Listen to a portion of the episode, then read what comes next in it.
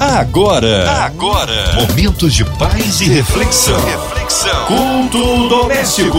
A palavra de Deus para o seu coração. Juntos aqui em mais um culto da sua 93 FM, a rádio que conquistou meu coração. Hora de abrir o coração, ouvidos atentos a voz Senhor. Com a gente, pastor Leonardo Cabral. Ele que é da PIB do Parque Alvorada. Paz, pastor Leonardo. Que bom recebê-lo aqui em mais um culto. Ô, meus irmãos, é um prazer estar aqui de novo na rádio. É um prazer estar mais uma vez com vocês aqui. Eu já quero saudar a locutora Márcia Cartier, que tem feito um bom trabalho, graças a Deus. Eu queria saudar também todos os ouvintes ouvintes da Rádio 93 FM. Daqui a pouco estarei pregando a palavra de Deus a vocês. Amém. Hoje a palavra no Antigo Testamento? Hoje a palavra está em Juízes, capítulo 6, do versículo 13 ao 17. A palavra de Deus para o seu coração. Ah, Senhor, Gideão respondeu: Se o Senhor está conosco, por que aconteceu tudo isso? Onde estão as suas maravilhas que os nossos pais nos contam quando dizem: Não foi o Senhor que nos tirou do Egito? Mas agora o Senhor nos abandonou e nos entregou nas mãos de Midian. O Senhor se voltou para ele e disse: Com a força que você tem, vá libertar Israel das mãos de Midian. Não sou eu quem está o enviando? Ah, Senhor, respondeu Gideão, como posso libertar Israel? Meu clã é o menos importante de Manassés. Eu sou o menor da minha família. Eu estarei com você, respondeu o Senhor, e você derrotará todos os midianitas como se fossem um só homem. E Gideão prosseguiu: Se de fato posso contar com teu favor, dá-me um sinal de que és tu que estás falando comigo. Então aqui a gente está aprendendo um pouquinho mais da história de Gideão. Essa história, como foi lido, está no livro de Juízes. E o livro de Juízes ele se caracteriza porque o povo de Deus, no fato do povo de Deus deixar o Senhor de tempo em tempo. Então, Deus levantava um juiz, o juiz ia lá, libertava o povo, trazia o povo de volta para Deus, mas logo o povo de Deus se esquecia do Senhor e voltava a adorar outros deuses, ídolos, e que nós cristãos sabemos, através do apóstolo Paulo, através do Antigo Testamento também, que por trás dos ídolos estão os demônios. Então, na verdade, eles adoravam os demônios, adorando os ídolos. Então, o livro de Juízes traz isso para gente, se a gente voltar para o versículo 1 desse mesmo capítulo, a gente começa, a gente se assusta, porque o texto diz assim: de novo, olha a palavra, de novo os israelitas fizeram o que o Senhor reparou prova. Então, mais uma vez o povo foi atrás dos ídolos, mais uma vez o povo fez aquilo que o Senhor reprova,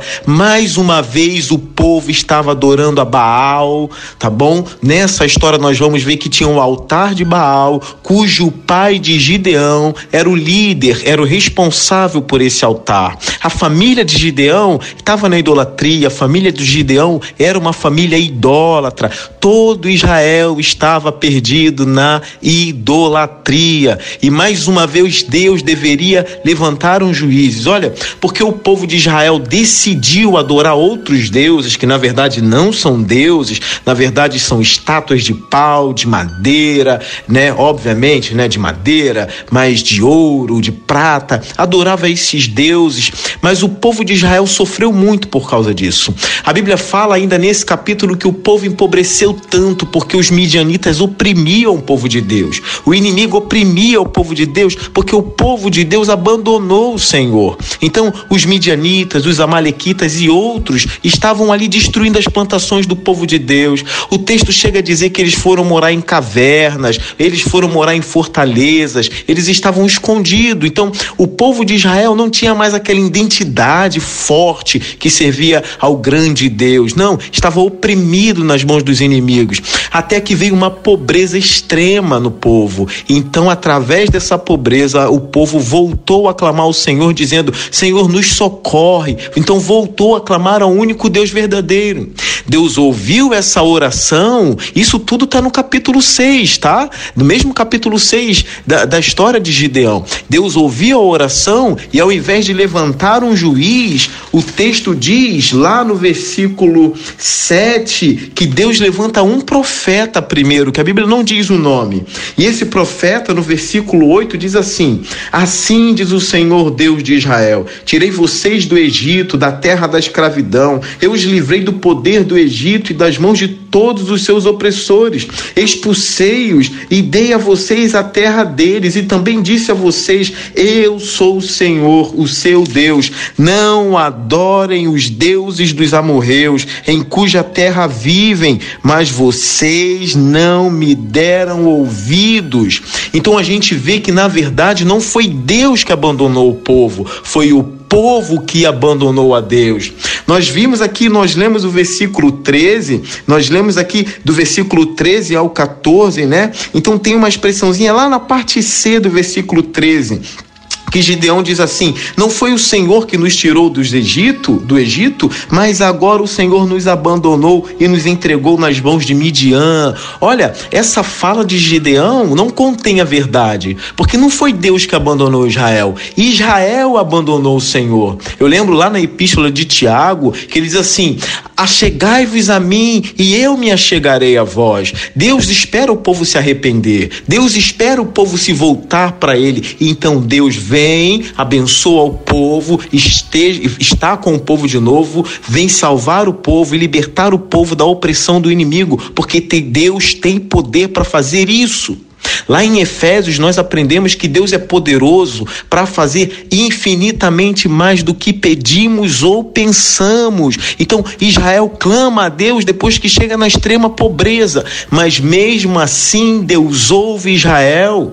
É assim com a gente também. Nós precisamos usar da oração para falar com Deus, manifestar a nossa fé, uma fé verdadeira, com sinceridade, com coração contrito e buscar ao Senhor, ainda que a gente esteja esteja no pior lugar, no pior ambiente possível para um ser humano estar, ainda que a gente esteja na sarjeta, ainda que a gente esteja num lugar de uma opressão terrível do inimigo, se a gente clamar ao Senhor com humildade e arrependimento, Deus vai nos ouvir. Então, depois de Deus levantar esse profeta, a Bíblia vai dizer que um anjo veio para falar com Gideão. A gente vê isso no versículo 11, no versículo 12, no versículo 13. Um anjo vem levantar Gideão como um dos juízes para Israel, para libertar Israel. Então, nós vemos aí o chamado de Gideão e o ministério de Gideão. Olha, Gideão diz também para o Senhor no versículo 15: ele diz assim: Ah, Senhor. A Bíblia fala: respondeu Gideão: Como posso libertar Israel? O meu clã é o menos importante de Manassés. Eu sou o menor da minha família. Depois de Deus chamar, ele diz isso: que o clã dele é o menor, que a família dele, na verdade, ele é o menor na família dele, é o menor dos irmãos. Foi assim com Davi. A gente vê o profeta Jeremias também a mesma coisa. Como pode ser eu, Senhor, se eu nem sei falar direito, eu sou uma criança? E Deus diz para Jeremias: Não diga que tu és uma criança. Tudo que eu te mandar falar você vai falar. Porque na verdade não é a força de Gideão, não era a força de Jeremias, não era a força de Moisés, mas era a força do Espírito Santo de Deus na vida deles. Então aqui mesmo a família de Gideão, ou mesmo o clã dele sendo menor, Deus quis Gideão. E aí vem a pergunta: mas por que, que ele escolhe Gideão se ele, ele podia escolher tantos outros? Eu não sei essa resposta. Deus escolhe quem quer, na hora que quer, no momento em que quer, porque Deus é soberano. Então ele escolhe Gideão para fazer esse trabalho, esse lindo trabalho de libertar Israel. Então, olha, aqui a gente aprende que as famílias de Israel estavam presas na idolatria. As famílias sucumbiram por causa de influência de culturas pagãs. Isso está acontecendo também no nosso país e em outros países, né? A gente está aderindo a algumas culturas estranhas na igreja, na nossa família. Os jovens estão com pensamentos totalmente contrários à palavra de Deus. A palavra de Deus não é mais aberta nos lares. O povo está mais, mais se voltando para sinais, para curas, do que para a palavra de de Deus, e isso vai ter uma isso vai ter uma consequência terrível, porque eles lá fora não estão brincando de influenciar, estão influenciando o povo de Deus também. E aí tu vê a igreja inteira aceitando aí uma união, né, uma união homoafetiva, homem com homem, mulher com mulher. São temas difíceis de lidar, nós amamos a todos, nós respeitamos a todos, mas é necessário que as pessoas respeitem também as nossas crenças, respeitem também aquilo que a gente crê como sagrado. Aquilo que a gente defende sobre a família tradicional. Isso é muito importante. As drogas também aí ganhando espaço, pessoas defendendo a legalização das drogas, outras pessoas dizendo que não tem problema usar drogas. Então, a igreja precisa se colocar como baluarte da verdade e não deixar que essa cultura invada as nossas igrejas. É necessário a gente influenciar e não ser influenciado. Então, aqui Israel estava totalmente influenciada por Baal, pelo espírito de Baal, pela cultura de Baal. E sobre a história de Gideão, é óbvio que a história é grande e aqui nós não temos tempos de expor toda essa história. Nós, quando as pessoas falam de Gideão, de Gideão só lembra da vitória dos 300, né? Que os 300, né, um número muito pequeno, venceu a guerra contra os midianitas, que eram mais numerosos do que a areia da praia, né? Isso é uma linguagem exagerada para dizer que eles eram muitos. Mas Gideão foi conhecido por outras coisas. Gideão foi conhecido por pedir sinais a Deus. Ele pede sinais várias vezes ao Senhor. Mas antes também de destruir o exército midianita com os 300 homens, Gideão se destaca por ter destruído o altar de Baal de seu pai que o seu clã adorava. Nós vemos isso aí no versículo 25, no versículo 26. E o que apavora a gente, o que deixa a gente, pelo menos aqui, de queixo caído, é que Gideão vai destruir o altar de Baal, mas ele não tem medo de Baal. Ele não tem medo de repressão espiritual alguma das trevas.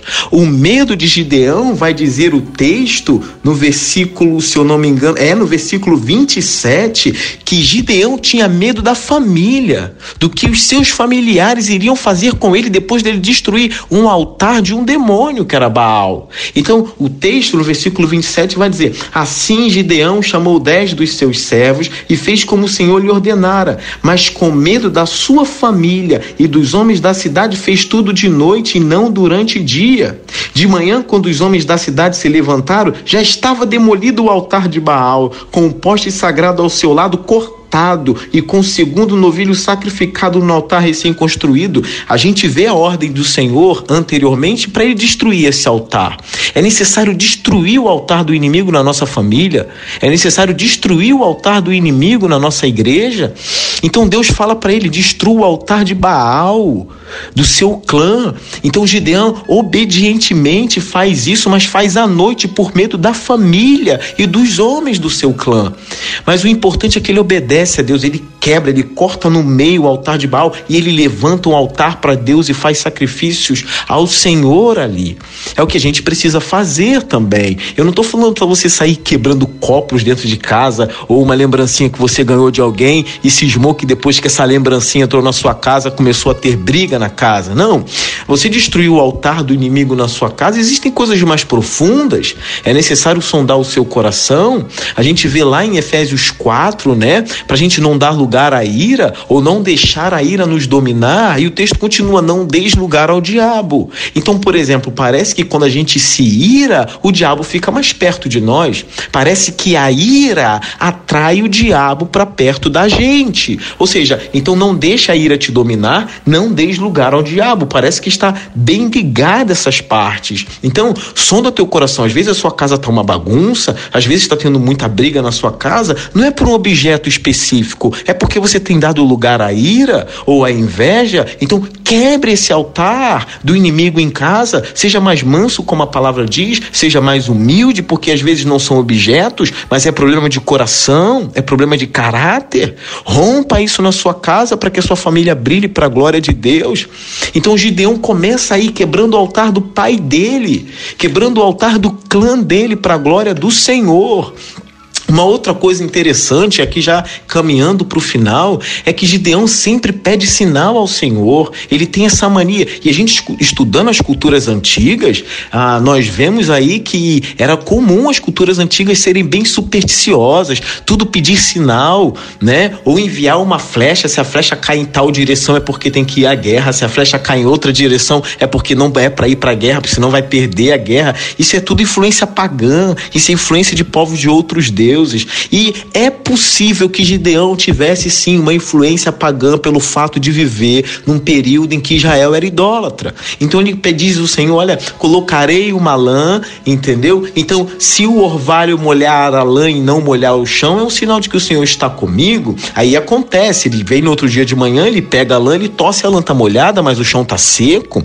Só que ele diz para o Senhor: Olha, não te ires contra mim. Parecia que ele sabia que estava fazendo algo meio errado ali, né? Não te ires contra mim, mas só mais uma vez me dá mais um sinal. Eu vou colocar a lã de novo e se à noite o chão estiver molhado e a lã seca, é porque o Senhor está comigo. Aí Deus vai lá e faz com que a lã fique seca e o chão molhado. Então Gideão entende que Deus era com ele. Olha, não é porque isso está na Bíblia que segue como doutrina ou que serve como doutrina. Isso não serve como doutrina cristã para gente. Isso são relatos bíblicos, relatos demonstrados através da incredulidade de Gideão. Então as pessoas cristãs, os crentes, os nossos irmãos crentes como eu, tem muito crente supersticioso, usando de sinal, tendo como base o que Gideão fez. Então tem crente dizendo: olha, se hoje fizer sol, ou na verdade se amanhã fizer sol, é um sinal de que eu devo aceitar aquela porta de emprego. Se semana que vem chover, é porque eu tenho que fechar as portas para tal pessoa. Ora, isso não é cristianismo, isso é mais paganismo do que cristianismo. A gente não vive baseado em sinal. A gente vive baseado na palavra de Deus, entende? Então, Gideão, nessa partezinha aqui, não está sendo exemplo. Eu sei que ele é um herói da fé, eu sei que ele lutou bravamente, que ele venceu em nome do Senhor, mas nem tudo sobre Gideão é para a gente fazer, porque não é doutrina cristã, tá bom? Então essas práticas supersticiosas, de tudo ficar pedindo sinal, de tudo querer usar uma palavra mágica, né? Isso não está no evangelho, isso não está no cristianismo, tá bom? Então a gente precisa tomar muito cuidado, não é porque está relatado que é doutrina. Texto bíblico também são relatos, tá? Texto bíblico também é relato. Então, essa parte de Gideão a gente não pega. Então a gente vive uma geração de crente que não lê mais a Bíblia em casa. É a geração da caixinha de promessa que todo dia pega uma caixinha de promessa para ver se tem uma palavra de sorte pro dia. Olha isso. É uma geração geração de crente que deixa a Bíblia no Salmo 91 em casa para não entrar olho gordo em casa. Olha isso. Mas nós não. Como a gente faz para seguir a vontade de Deus? Não é pedindo sinal a Deus, mas é observando a palavra dele, vendo qual é a vontade de Deus através da palavra, de uma vida de oração, através de amigos cristãos, de bons conselheiros, de gente espiritual do nosso lado, porque a Bíblia fala que na multidão de conselheiros há sabedoria. Então é necessário consultar o pastor da igreja, consultar irmãos da igreja. Se você quer uma notícia, ou na verdade, se você espera uma porta aberta, ou se quer um sinal de Deus, vá para a palavra, vá para a oração. Eu quero dizer aqui, o salmo da palavra é o salmo 119. Se a gente for no salmo 119, no verso 16 está escrito assim: Terei prazer nos teus decretos, não me esquecerei da tua palavra. Se a gente for para o verso 18 do mesmo salmo, desvendo os meus olhos para que eu veja as maravilhas da tua lei. No verso 24 do mesmo salmo, teus testemunhos são meu prazer e meus conselheiros. Olha agora o verso 105 do mesmo salmo 119. Tua palavra é lâmpada para os meus pés e luz para o meu caminho. Olha, olha, olha o verso 130 do mesmo salmo. A exposição das tuas palavras concede luz, dá entendimento aos simples. Vamos para a palavra do Senhor, para que essa cultura não invada a nossa casa, para que a gente não seja derrotado pelo inimigo. Que a palavra de Deus brilhe na sua casa. Ame sua Bíblia, ame sua igreja, ame seus amigos, ame o Espírito Santo, ame a oração e viva de acordo com a palavra que Deus vai te guiar. Eu espero ter edificado vocês com essa palavra. Eu deixo aqui a paz do Senhor a todos vocês e eu quero orar, fazer uma oração. Curve sua cabeça agora. Vamos orar ao Senhor, porque essa semana é aniversário da, da rádio também. Então Então eu quero orar por isso e por todos vocês. Então, curve suas cabeças agora. Nós vamos fazer uma oração para vocês. Curvem a cabeça. Amém. Glórias a Deus. Que palavra de vitória abençoada. Cremos no Deus de misericórdia e poder. Está na hora da oração e queremos incluir você, ouvinte amado, e toda a sua família. Você em casa, carro, trabalho pelas ruas da cidade, online, por toda a equipe da 93 FM. Nossa irmã Invelise de Oliveira, Marina de Oliveira, Andréa Mari Família, Cristina Xiste e Família. Nosso irmão Sonoplasta e Família. Nós cremos um Deus de misericórdia também na vida dos pastores. É, o pastor Leonardo Cabral, sua vida, família e ministério também nossos missionários em campo, nossas igrejas, autoridades governamentais pelo nosso Brasil, pela cidade do Rio de Janeiro, que haja paz entre as nações. Você talvez encarcerado no hospital, numa clínica, ou quem sabe com o coraçãozinho enlutado, que haja consolo. Pastor Leonardo Cabral, oremos. Senhor Deus, ah, nós te agradecemos, Senhor, por essa rádio que está completando também ah, aniversário, que está completando mais um ano de vida. Eu peço que o Senhor abençoe essa rádio, abençoe os funcionários, que o Senhor venha abençoar os ouvintes, Senhor Deus, também aqueles que estão enlutados, enfermos. Abençoe o nosso país, a nossa economia, as nossas crianças, as autoridades governamentais. Abençoe as famílias, que elas coloquem a Bíblia aberta dentro de casa. Ore, leia, Senhor Deus, esse texto, ore, leia a Bíblia, cuide de todas as igrejas aqui representadas, os missionários, esteja conosco, Pai, em todos os nossos caminhos, em nome de Jesus. Amém.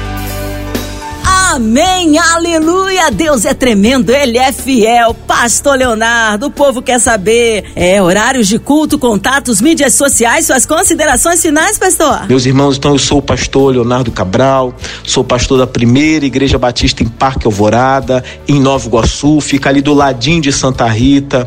Você encontra a nossa igreja também no Instagram, que é PIB do Parque Alvorada, tá bom? Arroba PIB do Parque Alvorada, você acha a gente no Instagram e também PIB do Parque, você acha a gente no YouTube. Tem muito sermão no YouTube, muito sermão edificante para sua vida. Então acha a gente lá, é sempre um prazer estar com vocês. Deus abençoe muito vocês, Deus abençoe a irmã Márcia e todos os outros ouvintes e trabalhadores também dessa rádio. Deus abençoe a todos vocês. Amém. Amém. Obrigado, carinho, a palavra e a presença. Abraço a todos da PIB aí do Parque Alvorada. Seja breve retorno nosso querido pastor Leonardo Cabral aqui no culto doméstico. E você, ouvinte amado, continue aqui. Tem mais palavra de vida para o seu coração. Vai lembrar, de segunda a sexta, na sua 93, você ouve o culto doméstico. E também podcast nas plataformas digitais. Ouça e compartilhe. Você ouviu? Você ouviu? Momentos de paz e reflexão. reflexão. Culto doméstico. A palavra de Deus para o seu coração.